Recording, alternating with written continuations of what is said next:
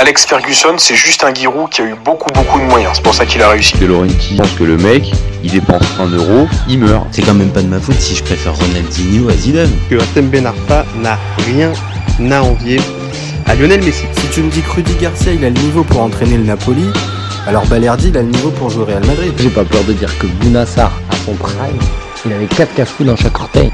Je suis super content de vous retrouver pour un nouvel épisode du FC Copain. Alors, pour m'accompagner aujourd'hui, je suis avec Serge. Salut mon copain. Salut tout le monde. Aujourd'hui, on va parler de l'AS Monaco. Ah, c'est bizarre. On va parler de l'AS Monaco avec toi, Serge. C'est Ah, bizarre, c'est bizarre, c'est bizarre. Je, je, je remarque, je remarque ça. Bon, vous commencez maintenant à connaître le principe du live. Deux chroniqueurs vont s'affronter pour répondre à la question suivante. Alexander Golovin est-il le meilleur milieu de terrain de Ligue 1 actuellement? Mmh. Je vais défendre la théorie du oui, pendant que Serge va défendre la théorie du non. On est toujours OK? Oui, toujours. Toujours. Malgré que euh, tu défendes pas un, un, un monégasque qui je- c'est un de mes chouchous en plus. Je suis pas ouais, je suis pas sectaire. Après, Ah, c'est bien, c'est bien, c'est bien, c'est bien. Bon, vas-y, je lance mon, je lance mon timer, c'est parti. Alors, je sais que je pars sur un plaidoyer hein, qui peut interpeller pas mal de gens parce que défendre Golovin comme le meilleur milieu de terrain actuel de Ligue 1, ça Oui. saute pas forcément aux yeux de tout le monde. Mais je vais m'expliquer un petit peu. Euh, Il y a pour moi pas mal de facteurs qui peuvent expliquer que actuellement, là, à la mi-octobre, Golovin est le meilleur milieu de terrain. Quand on regarde un peu de plus près cette année la concurrence à ce poste, eh ben, euh, je suis désolé, mais il y a match en fait, parce qu'il n'y a pas de nom véritable, euh, on va dire de véritable nom clinquant qui s'impose aux yeux de tout le monde. Alors, je sais bien qu'il y a des joueurs importants comme Vitinha, comme Matic, comme Savanier, comme Vertu, comme Zaire Emery. Il y en a, euh, franchement, il y en a une bonne liste. Mais dans cette liste-là, je suis désolé, mais moi, pour moi, Golovin, il fait un meilleur début de saison que. Parce que cette année, avec euh, Adi Hutter, et pourtant j'étais un petit peu sceptique au début de saison, mais il semble avoir trouvé la régularité. Il, il a, il a manqué qu'un seul match pour l'instant sur 8, et encore c'est pour suspension. Donc il est bien physiquement et ça se voit. Et quand euh, Golovin, il est bien physiquement, oui, ça, se- ça se voit, et ses partenaires, généralement, ils en profitent. Euh, dans le jeu, bah, il est bon. Je trouve que euh, que ça soit en milieu central ou euh, en milieu offensif, voire en milieu gauche, bah, franchement, il est euh, il est super intéressant. Et on connaissait sa qualité de passe et sa vision du jeu, mais là, je trouve que il a de plus en plus de consistance dans le jeu et je le trouve euh, ouais plus épanoui. Et à 27 ans, j'ai ten- j'ai tendance à penser qu'en fait, il est il est peut-être à son prime en fait. Il suffit de regarder la valeur marchande, elle est au même niveau que quand il est arrivé à Monaco. Donc comme je l'ai dit tout à l'heure, il est capable de jouer à tous les postes au milieu. Il est sacrément utile pour les deux attaquants ou l'attaquant de, de pointe de Monaco. Ouais. Euh, et avec Minamino, pour moi, c'est les deux coups de cœur que j'ai de ce début de saison. Euh, un qu'on attendait moins et l'autre euh, qu'on attendait un peu plus. Euh, Golovin est quand même une valeur sûre de Ligue 1. Alors oui, peut-être que je m'enflamme. Euh, peut-être que Golovin, il va plonger dans la deuxième partie de saison, qu'il va se blesser. Mais aujourd'hui, encore une fois, à la mi-octobre, je me mouille. Alexander Golovin, c'est le meilleur milieu de terrain de Ligue. 1. Voilà pour Mm. ma part. Alors, je vais Je te lance le timer. C'est vas-y. Ouais, vas-y. Vas-y pour toi. Euh, je vais rebondir sur ce que tu disais. Euh, tu as cité Golovin, tu as cité Minamino. Euh, tu as cité Golovin, tu peux citer le petit Aliouche du coup euh, ces dernières semaines. Ah d'accord, je sens comment tu vas me le faire ton avis. D'accord, ok. Donc Mais en du fait, coup- ça va être un autre monégasque que tu vas me mettre. Ok, Mais même pas, même pas, parce que Minamino, Ayush, Golovin, euh, qui reprend un peu du relais, mine de rien Ben Yedder qui est toujours là, euh, Caio Henrique, même Van Der Son qui nous fait des miracles. Ok, d'accord. Donc là, c'est carrément, c'est toute la, c'est toute l'équipe de Voilà. Monaco. Ok, Est-ce que ok, est-ce que c'est l'équipe de Monaco qui est plus forte ou c'est Golovin qui sort du lot? Alors, c'est, c'est plus ça. Euh, alors, il fait une très belle saison, hein. C'est une valeur sûre, comme tu as dit. Si Golovin va bien, les trois quarts du temps, on a déjà eu des débats. Quand on regarde au niveau statistique, même rien que le fait que Golovin soit présent et en santé, parce que c'est un mec qui se donne sur le terrain, les résultats de Monaco se- sont toujours, il y a toujours de la performance. Donc, maintenant, si on regarde au niveau individuel de satisfaction, euh, au milieu de terrain, on a quand même, euh, on est tous bluffés par Zahir. D'accord. Mais il a que, mais c'est vraiment son début, voilà, c'est un newbie, quoi. Voilà, on peut pas, c'est trop jeune. On est plutôt stupéfait de voir un gamin de 17 ans jouer aussi bien au PSG. Euh, Vitinha du PSG. Très, très bonne surprise. Limite, on a l'impression que s'il joue pas, le PSG est mal. Ou Gardé pareil. Hein. Euh, Teddy Savanier, tu l'as cité. Dans un club avec moins de hype, mais du coup, il est hyper décisif. Donc, est-ce que c'est peut-être pas le meilleur? Euh, j'avais quelques joueurs de Brest euh, en regardant sur Ouais, Opta Del et Castillo. Sport. Del Castillo. Oui. Tu vois, on a, on a quand même quelques-uns comme ça qui ont des.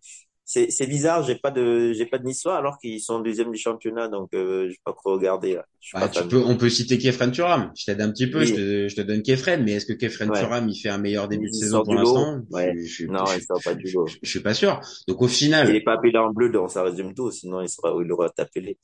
Donc, euh, donc au final, au final, il y a, il y a, il y a quand même match. il y a, il y a Euh, match, mais quand on dit meilleur milieu, ça veut dire qu'au sein même de son équipe, c'est le, c'est le, c'est le premier joueur milieu que tu mets quand le match débute. Là, il y a tellement de turnover à Monaco que je pense que euh, euh, à 18 heures, il peut penser à faire du Agliouche, euh, Minamino demain matin, ça ne nous choquerait pas, tu vois. non, je suis d'accord, je suis d'accord. C'est vrai qu'avec Liouche, faut le préciser, il est, il est arrivé un peu comme une Alors météorite, qu'ils là. ont le profil un peu similaire, même si Agliouche, il est un peu plus décisif. Tu sens qu'il est un peu plus, euh, il se dirige un peu plus vers le but. Euh, Sur ce que j'ai vu, oui, il est peut-être un poil plus offensif, alors que, que Golovin Golovin peut aussi répéter la, les dans efforts et se, trou- l'orientation du jeu. et se trouver vraiment au cœur du jeu.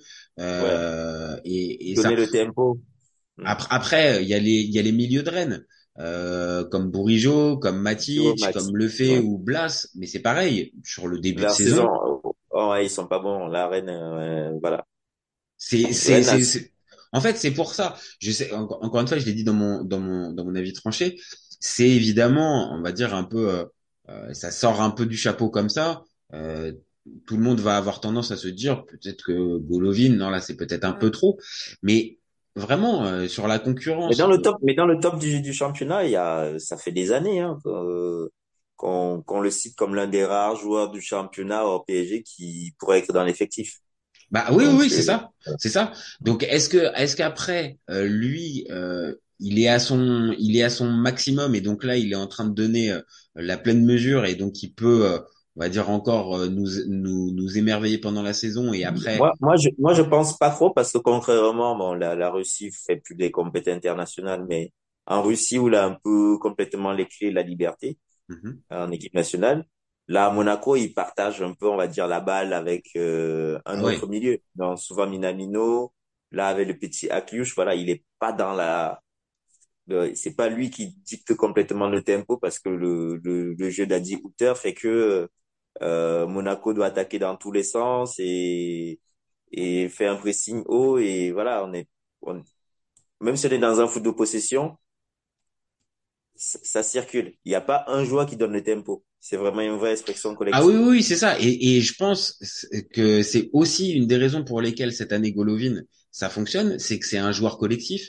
C'est pas une Oui. individualité, euh, même si tu as raison, peut-être qu'en Russie, euh, le, le jeu passe par lui et c'est lui le, le, le dépositaire du jeu. Mais là, dans ce Monaco-là, tu l'as précisé, que ça soit de, de, de la ligne d'attaque au piston, en passant par voilà Golovin, Akliouche, Minamino, euh, et aussi même euh, les, les, la défense, la défense, la, la, la, la ligne de trois, il y a vraiment, on va dire, un, un sens collectif qui peut-être sublime en fait euh, Golovin, tu vois. Et c'est peut-être aussi pour ça euh, qui, qui me semble plus étincelant que d'habitude euh, ces dernières années. Alors il y a eu des périodes où Monaco a vraiment eu un collectif intéressant, solide, sous Ça, Kovac, ouais. euh, ça, ça, ça s'est vu. Mais là, on sort d'une année compliquée avec Clément où Ah oui, on fin de saison hyper compliqué surtout. Tu Ça, vois alors, il, il jouait encore. Il a, il- de- depuis qu'il est arrivé, il a jamais perdu son, son, son statut de titulaire. Mais on sentait, un- on le sentait un petit peu endormi. Et là, vraiment, quand je le vois, euh, je le vois décisif, avec un bon, avec un bon état d'esprit, et puis une, une qualité de passe et une vision du jeu euh, Ah largement oui, au-dessus de la moyenne. ouais. Au-dessus, au-dessus de la moyenne, oui. Et il est souvent dans la- l'avant-dernière passe, voilà, c'est pas forcément le gars qui, qui va faire la passe d'ess. euh, Ben, C'est peut-être ça qui lui manque. côté. En fait, ça va peut-être être ça euh, pour, euh, on va dire, passer aux yeux de tout le monde comme euh, vraiment le, ou l'une ou l'un des meilleurs euh, milieux de terrain de, de, de cette saison, c'est de stater un peu plus.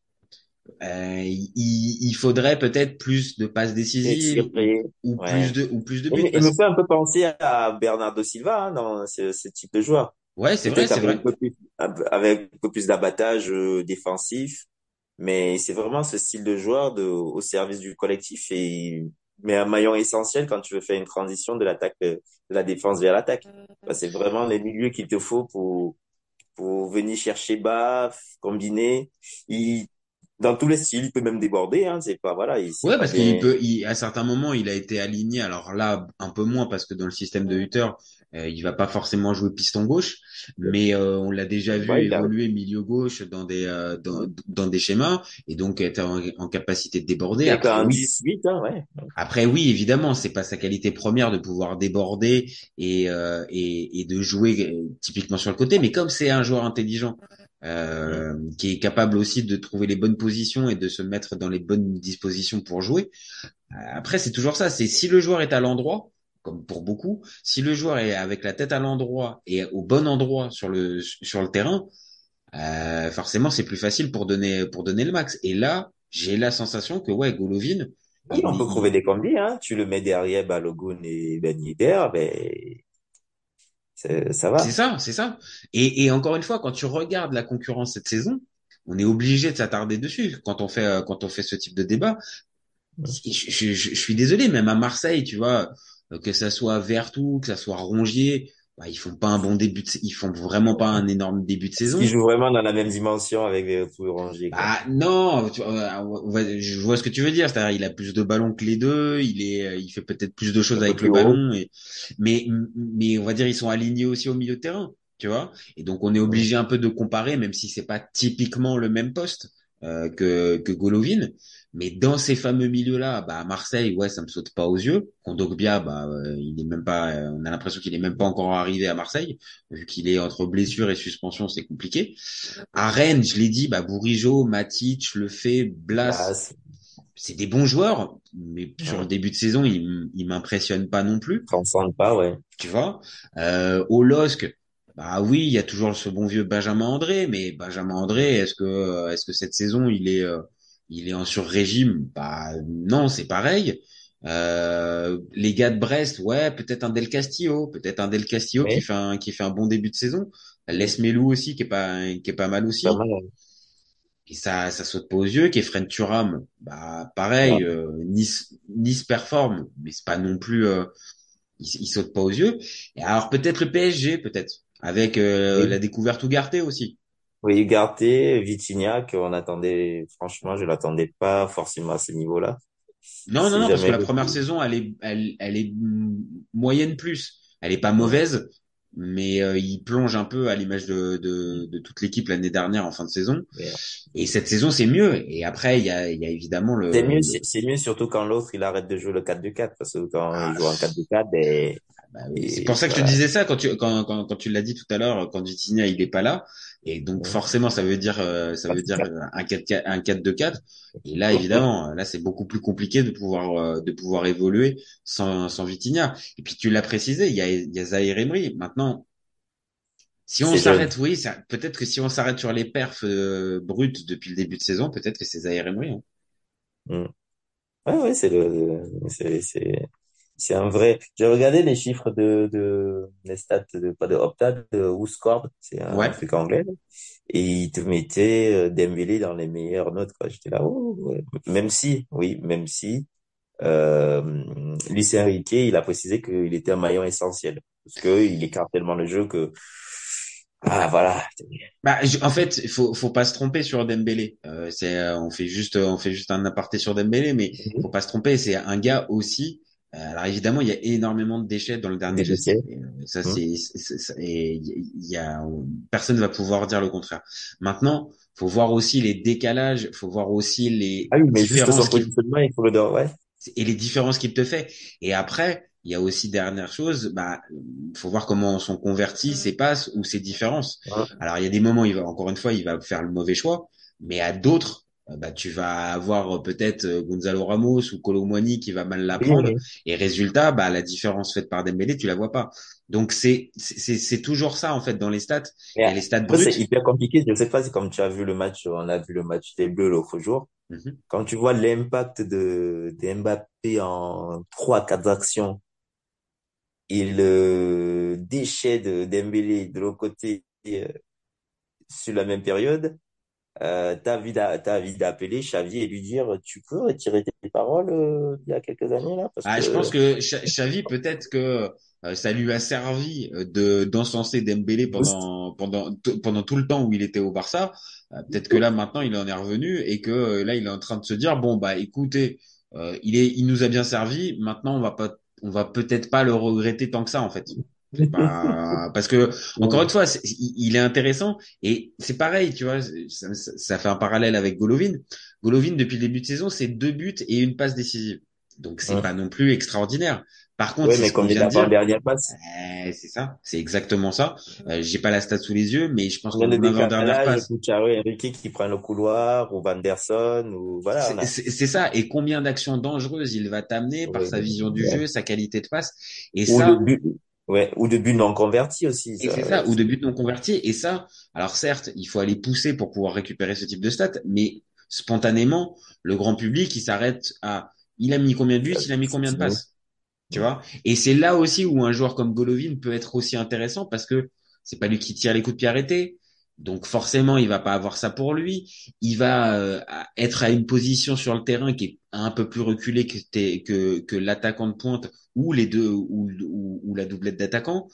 Donc forcément, ces stats, elles vont s'en ressentir. Maintenant, comme on l'a dit tout à l'heure, euh, je pense que tu poses la question à 18 heures, c'est un des premiers qui te met sur le terrain, c'est un des premiers qui Ah te oui, met sur la, sur compo de- sur la compo quand il quand il se lance euh, à 18 heures.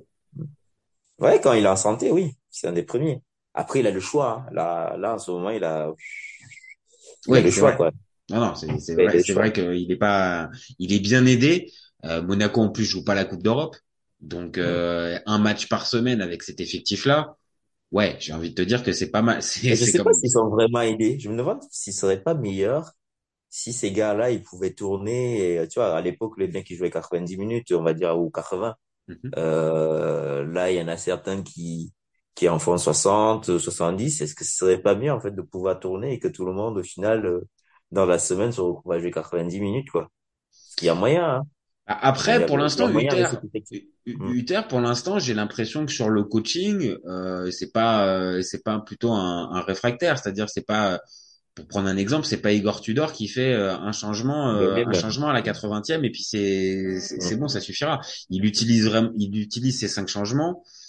Et il aurait tort parce qu'avec l'effectif qu'il a, euh, de se limiter à 11 Il y a joueurs, euh, ça Mm. serait compliqué quand même. Hein.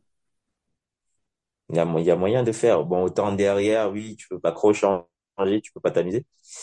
Même s'il y a des blessés, surtout que t'en as encore, t'as perdu Thiago Henrique là pour un petit moment. Et, euh, ouais, mais bon. Je, je pense que oui, devant, offensivement, il y a vraiment, tu peux faire du turnover complet et pas, et pas paniquer, quoi. Que, que ouais, Et, et si et, et, et question, si euh, si là par exemple il va jusqu'au bout de, on va dire, de- il, il me fait plaisir avec mon avis tranché, et donc il, il fait une saison euh, de, de de ouf. Est-ce que tu penses qu'il pourrait partir? Parce que c'est vrai, euh, on se pose la question souvent avec les joueurs russes. Est-ce que tu penses Ah, que un, un- un joueur comme Golovin, imaginons qu'il est allé dans le top 3 euh, dans le top 3 des meilleurs joueurs de la saison, il ouais.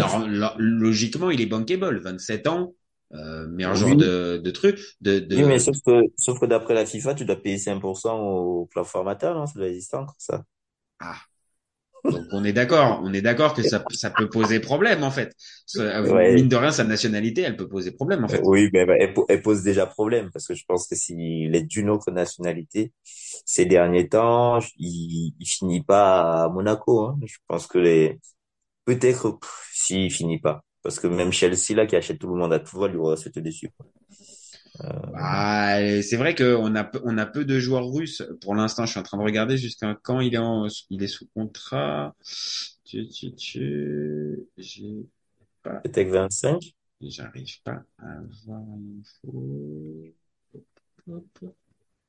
On n'est pas du genre à garder les joueurs à dernière ligne de contrat. Bah, Sauf Ben Yedder. Ouais, il y a Ben- ouais, ouais, euh, Ben Yedder, non. J'ai pas l'info de, de sa renégociation ou de son, de son, sa durée de contrat.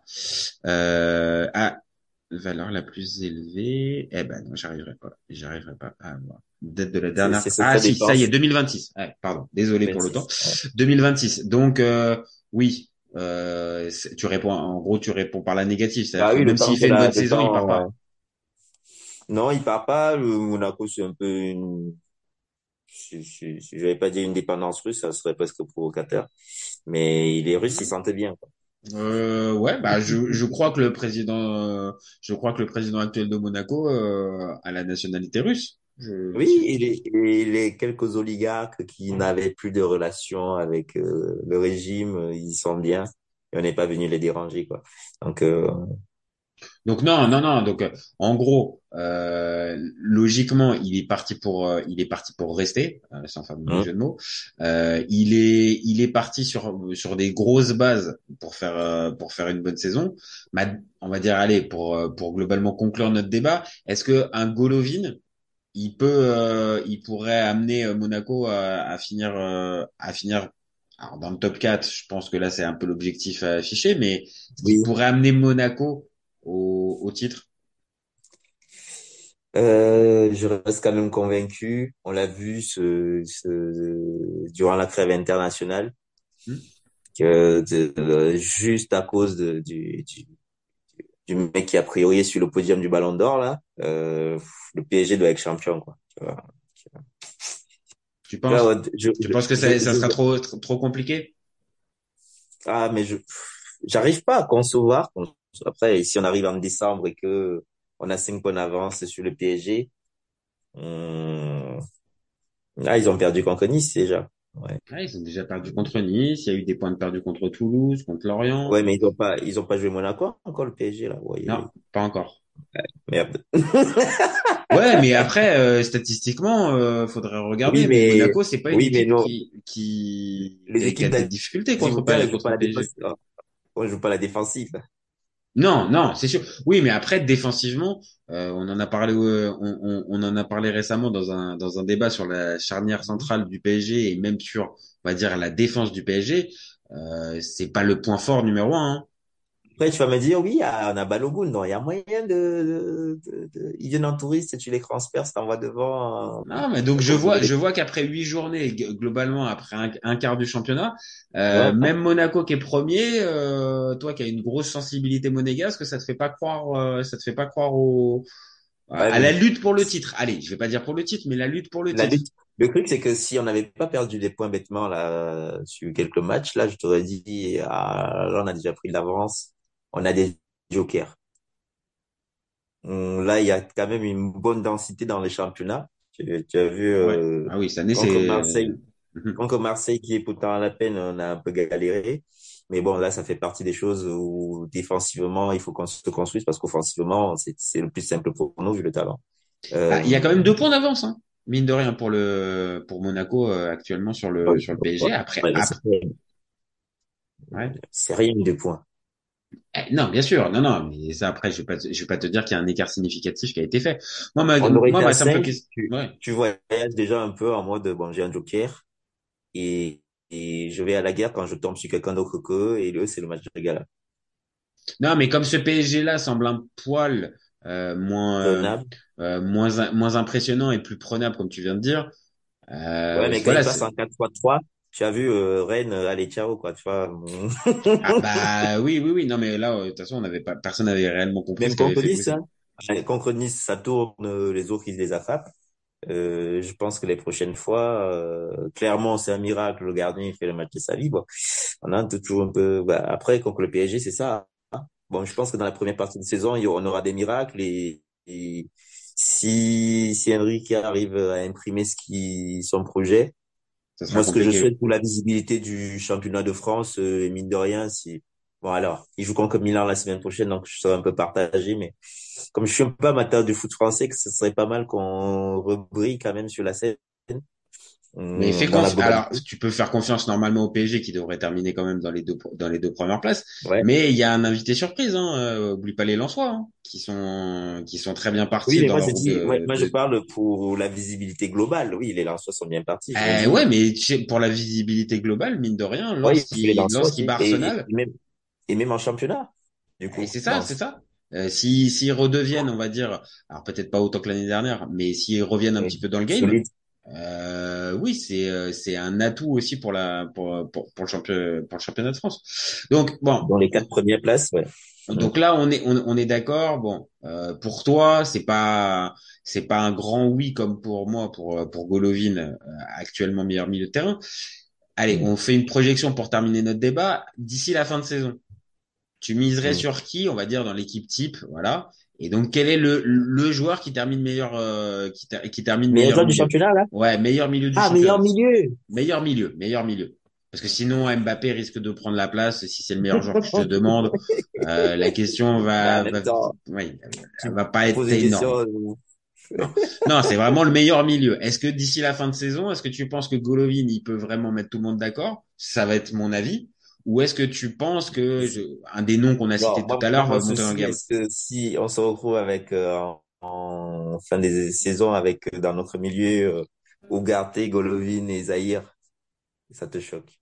Ah là, ok, d'accord. Bon, je- qu'est-ce que tu veux que je te dise? Ça me ferait mal en tant que, en, en tant qu'amateur marseillais de, d'entendre que le meilleur milieu de terrain, les trois, c'est les trois du Paris Saint-Germain, mais euh, Non, techniquement, dit Golovin. Golovin, Ugarte, Zahir, faut composer le milieu. ok, t'as enlevé Vitinha, d'accord. Ah oui, bah euh, là présenté comme ça, euh, je- sur le début de saison là, euh, Zahir Emery, je le mets dans le top 3 des meilleurs milieux et Ugarte pas très très loin. Donc, On a trois profils différents. On a un vrai 6, on a le mec un peu box to box. Ouais, et... non, là pour le coup, ça arrivera pas. Mais s'il est, si on devait faire une, une équipe en plus un peu complémentaire, j'avoue que là le 4-3-3, il serait parfait. Zahir Emery, Golovin et Ugarte, euh, ça, ça peut bien combiner ensemble. Donc toi tu Donc, partirais, euh, donc toi tu partirais sur quoi au final? Allez, Zahir Emery, je sens que je sens que t'as envie de le, t'as envie de me le défendre et te, et t'as, t'as un petit côté Zahir Emery. Ouais, j'aime, j'adore. Ok, d'accord. Bon bah voilà, c'est ça. Donc pour toi Zahir Emery, il finit meilleur milieu. Ok. Ok, bah, écoute, eh ben, ça terminera, on, on terminera là-dessus. Et puis de toute façon, comme pour plein de débats qu'on fait depuis le départ, on verra dans Et- quelques les- semaines et les et dans quelques mois. monégasques, que quand je vais partager sur nos réseaux, ils vont m'insulter, mais bon, ça, c'est pas grave. Il faut, il faut. Oh, eh, honnêtement, t'as pas été On hostile. T'as pas été hostile à Golovin. Je t'ai connu beaucoup plus, euh, beaucoup plus tranché sur certains avis. Hein. Donc, euh, Oui. Ouais, c'est, c'est, c'est, c'est parce que même si j'aime bien le joueur, j'ai pas, j'ai pas envie qu'on sombre dans la hype et dans, voilà, et que ça nous retombe Ah, en dans la fait, tu veux pas lui porter l'œil, en fait. C'est juste ça. Voilà, tu veux pas lui, tu veux pas lui porter la poisse, en fait. C'est pour ça. Ça y est, on a fini. Il aura J'ai fallu la fin du débat pour que, pour que je comprenne, en fait, pourquoi tu défendais pas Golovin. Voilà. Ok. Et il faut pas qu'il se blesse demain, tu vois. Je finis de faire mon truc et demain blessure, euh, un mois de blessure. Ah bah après oui c'est le risque aussi en plus avec Golovin c'est un joueur aussi qui peut être fragile donc c'est pour ça aussi que j- j'insistais là-dessus comme il est pas blessé depuis le début de saison qu'il est en bien en jambes allez qui sait il peut peut-être nous faire une saison allez à, à une trentaine de matchs ça serait Oui, une trentaine de matchs. Il, il s'il peut faire huit buts et, alors les passes décisives, c'est toujours compliqué. Et 10 passes, on va dire. C'est bon. allez moi je allez je me mouille pour cette euh, pour cette fin il nous fait le double double Voilà, exactement. Allez, je prends un risque hein, parce qu'après huit matchs, pour l'instant, il n'en est qu'à deux buts et, un- et une passe décisive. hein. Donc, euh, je prends, je prends un risque. Mais allez, on verra dans quelques mois si j'ai, si j'ai eu raison de tenter ce, ce petit pari. Bon, ben, je te remercie, Serge. C'est moi. C'est un Avec- plaisir comme d'hab. Ah ouais, vraiment, ben, vraiment plaisir. Et puis, on a bien parlé des monégasques. Comme par hasard, encore une fois, c'était euh, très étrange qu'on parle de Monaco. Et j'ai trouvé, je t'ai trouvé très à l'aise sur le sujet Monaco, assez bizarrement. Je sais pas pas moi non plus, je comprends pas depuis, euh, depuis toujours, hein. Ah ouais, d'accord, voilà. C'est en fait c'est juste ça. Bon bah merci à toi. Et puis Et bah nous nous on se retrouve très vite pour un nouvel épisode. Vous n'hésitez pas à nous donner vos avis et euh, vos commentaires comme d'habitude. Hein, on n'a pas besoin de s'énerver. On reste euh, on reste courtois et euh, Là, il n'y a pas de raison d'ailleurs. A pas de raison normalement. Alors après, on va peut-être avoir un pro russe qui va peut-être euh, qui va peut-être s'énerver. Donc clairement, hein, on est là pour le débat, on est là pour euh, parler foot. Et vous n'hésitez pas surtout à nous suivre, à vous abonner, à partager. C'est comme ça aussi qu'on peut euh, qu'on peut continuer et c'est ce qui nous donne de la force. Et vous gardez en tête qu'on est ouvert toute l'année. Ciao les copains. Ciao. Ciao. Cet été, il y avait encore des mecs pour dire que Mourinho c'était l'entraîneur parfait pour le PSG. Pour moi, Giroud est un meilleur neuf que Benzema. J'ai pas peur de dire que Bounassar, à son prime, il avait 4 cafous dans chaque orteil. Marquinhos, capitaine du PSG Non mais arrête, il a le charisme du nuit. Avec un joueur comme Nangolan, la Belgique sortait la France en 2018. Le débat qui est le meilleur entre Messi et Maradona, alors qu'on sait tous que le meilleur 10 argentin c'est Riquelme. Mais il faut arrêter avec Payet, c'est un grand joueur. Raphaël Leao du Milan AC est une immense fraude. Entre un choc de Ligue 1 un choc de MLS, je regarde la MLS. Guardiola, meilleur coach de l'histoire, c'est même pas le meilleur coach de l'histoire du Barça. De Laurenti pense que le mec, il dépense un euro, il meurt. Euh, merci pour les travaux, Kylian. Maintenant, tu peux aller au Real. Totti, pour moi, c'est un meilleur joueur qu'Alessandro Del Piro. Entre Lizarazu et Candela, je prends Candela. Elle a dit ouf. C'était pas partie des légendes du football. Si t'enlèves le championnat anglais, allemand, espagnol, italien, portugais, lituanien, la Ligue 1 c'est le meilleur championnat européen.